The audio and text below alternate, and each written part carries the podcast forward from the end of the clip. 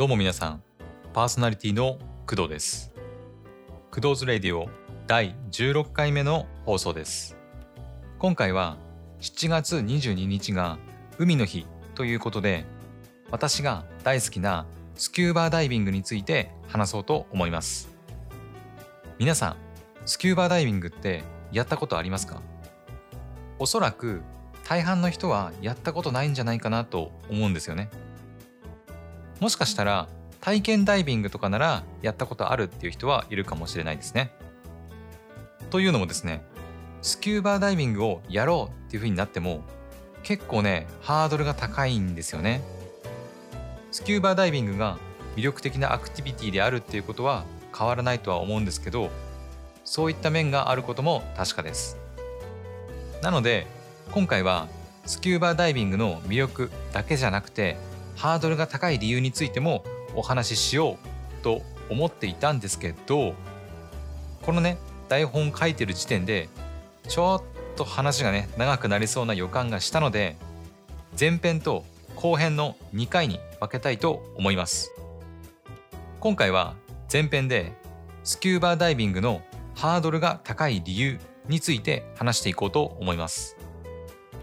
今年はねコロナのせいで海に行けるかどうかちょっと微妙なところではあるんですけどただ今回とね次回の話を聞いてスキューバーダイビングに興味を持ってくれて一人でもね多くのダイバーが生まれてくれたらいいなと思っています。それでは早速始めていきましょう。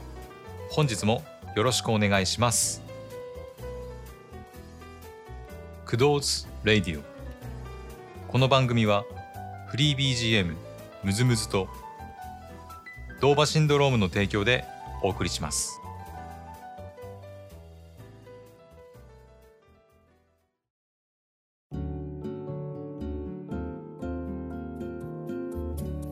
改めましてパーソナリティの工藤です。では早速スキューバーダイビングのハードルが高い理由を話していこうと思います。スキューバーダイビングのハードルが高い理由は3つあります。1つお金がかかる。2つ海などの潜れる場所がないとできない。3つ1人でできない。かっこできないこともない。皆さんいきなりなんですけど年収90万円で東京ハッピーライフっていうね本があるんですけどご存知でしょうか？もしね知らないっていう人は中田敦彦の YouTube 大学で解説してくれているのでそちらを見てみてください。私もね本はもう一切読んでなくて中田さんのね解説動画で学びました。いや急にね何って思われるかもしれないですけどこの本のね著者がたどり着いた究極の趣味っていうのがあるんですね。それが何なのかっていうと散歩と読書です。なぜ散歩と読書が究極の趣味なのかっていうと理由は3つあります。1つお金がかからない。2つ身1つでできる。3つ1人でできる。皆さん私が何を言いたいか分かりましたか？つまりですねスキューバーダイビングっていうのはこの本の著者が言う究極の趣味となり得る要素を一つも満たしていないんですよ。いや満たしてないどころか全て真逆を言ってますよね。私もねこれに気づいた時膝から崩れ落ちました。スキューバダイビングやばいやんってなりますよね。ではスキューバダイビングが究極の趣味と真逆の趣味であることを分かった上で詳しく話していきましょう。まずお金がかかるですね。スキューバダイビングはとにかくお金かかります。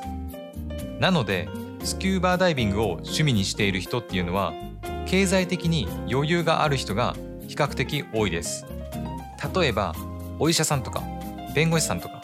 そういったね人たちが結構多いみたいです。そういった人たちとつながりを作れるっていう意味で言えばいい趣味なのかもしれないですね。具体的に何にお金がそんなにかかるかっていうとまずダイビングしたいっていう風になったら海なんかの潜る場所までの移動費がかかりますよね。そして実際に潜るっていう風になると機材がたくさん必要になるので買ったりレンタルしたりする必要があります。必要な機材を挙げますとマスクシュノーケルフィンウェットスーツダイビングコンピューター BCD レギュレーターエアタンクなどなど人によってはねもうこれ以外にも必要になる場合があります。例えば水中で撮影がしたいっていう人は水中カメラとかが必要になってきます。もうねとにかくスキューバダイビングは必要な機材がたくさんあります。そして実際に潜るってなるとボートからダイビングするボートダイビングの場合はボート代なんかもかかります。あとインストラクターがついてたりすると人件費とは違うかもなんですけどお金かかりますよね。ダイビングショップなんかでスキューバダイビングを申し込むとボート代と人件費などを含めた料金になってると思います。もちろんねサービス料金なんかも含まれていると思います。とにかくですねスキューバダイビングはお金がかかるってことです。次に海などの潜れる場所がないとできないです。当たり前といえば当たり前なんですけどこのね島国日本に住んでいてもダイビングを楽しめるような海っていうのはすぐ近くにはないですよね。海なし県に住んでいる人もいるでしょうし私みたいな北国に住んでいると水がめっちゃ冷たいし青森で言えば津軽海峡とかも冬景色のイメージしかないですよね。一応スキューバーダイビングは海だけじゃなくて川とか滝壺とかといったところでもできたりします。しかし場所に関係なくできる散歩や読書なんかと比べるとやっぱりね気軽にはできないですよね。最後に一人でできない。かっこできないこともないです。スキューバーダイビングは基本的にはバディシステムに基づいて行います。バディシステムって何かっていうと2人以上でチームを組んで常に一緒に潜る方法のことです。スキューバーダイビングは空気のない水中で行うアクティビティなので常に危険が伴います。もしね水中で何か問題が発生したとしても確実に対処できるようにこういった方法が取られています。昔ね流行った「海猿」っていうね映画やドラマがあったかと思います。あれは海上保安庁の潜水士を題材にした作品なんですけどその作品でもバディっていう言葉が出てきますね。先ほど基本的にはバディシステムというふうに言ったのには理由がありましてスキューバーダイビングっていうのはやろうと思えば一人でもできます。スキューバーダイビングのライセンスっていうのをもしかしたら聞いたことがある人もいるかとは思います。パディとかね世界中のいろいろな団体が発行しているライセンスですよね。でもあれって正確にはライセンスかっこ資格ではなくて認定証なんですよね。つまりスキューバーダイビングに必要な知識や経験があることを認定しているだけであってライセンスかっこ資格がないとスキューバーダイビングをやってはいけないという意味ではないんです。誰でも勝手に潜ってもいいわけです。ただし潜る場所については誰かに管理されている場合もあるのでそこは注意してください。どちらにせよ一人で潜るっていうのは非常に危険ですし何か問題が発生したとしても全て自己責任になります。なので何が何でも一人で潜りたいっていう人はもうしょうがないと思いますが基本的にはライセンスを取って2人以上で潜ることをお勧めいたします。以上スキューバーダイビングのハードルが高い理由でした。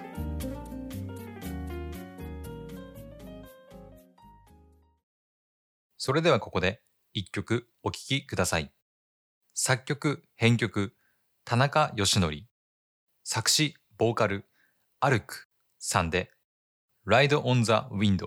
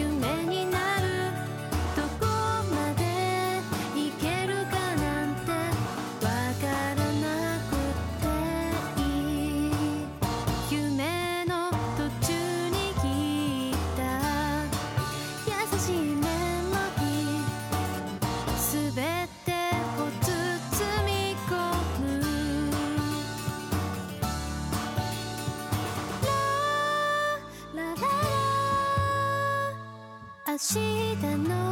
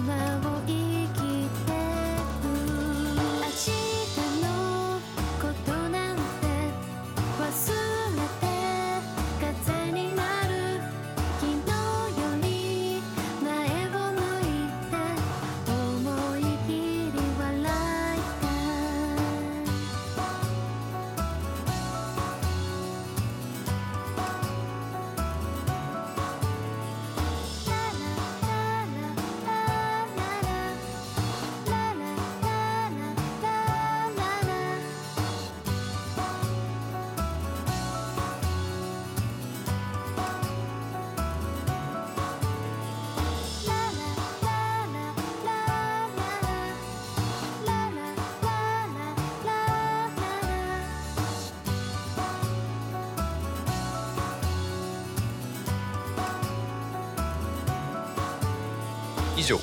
作曲編曲田中義則作詞ボーカルアルクさんで「Ride on the Wind」でした。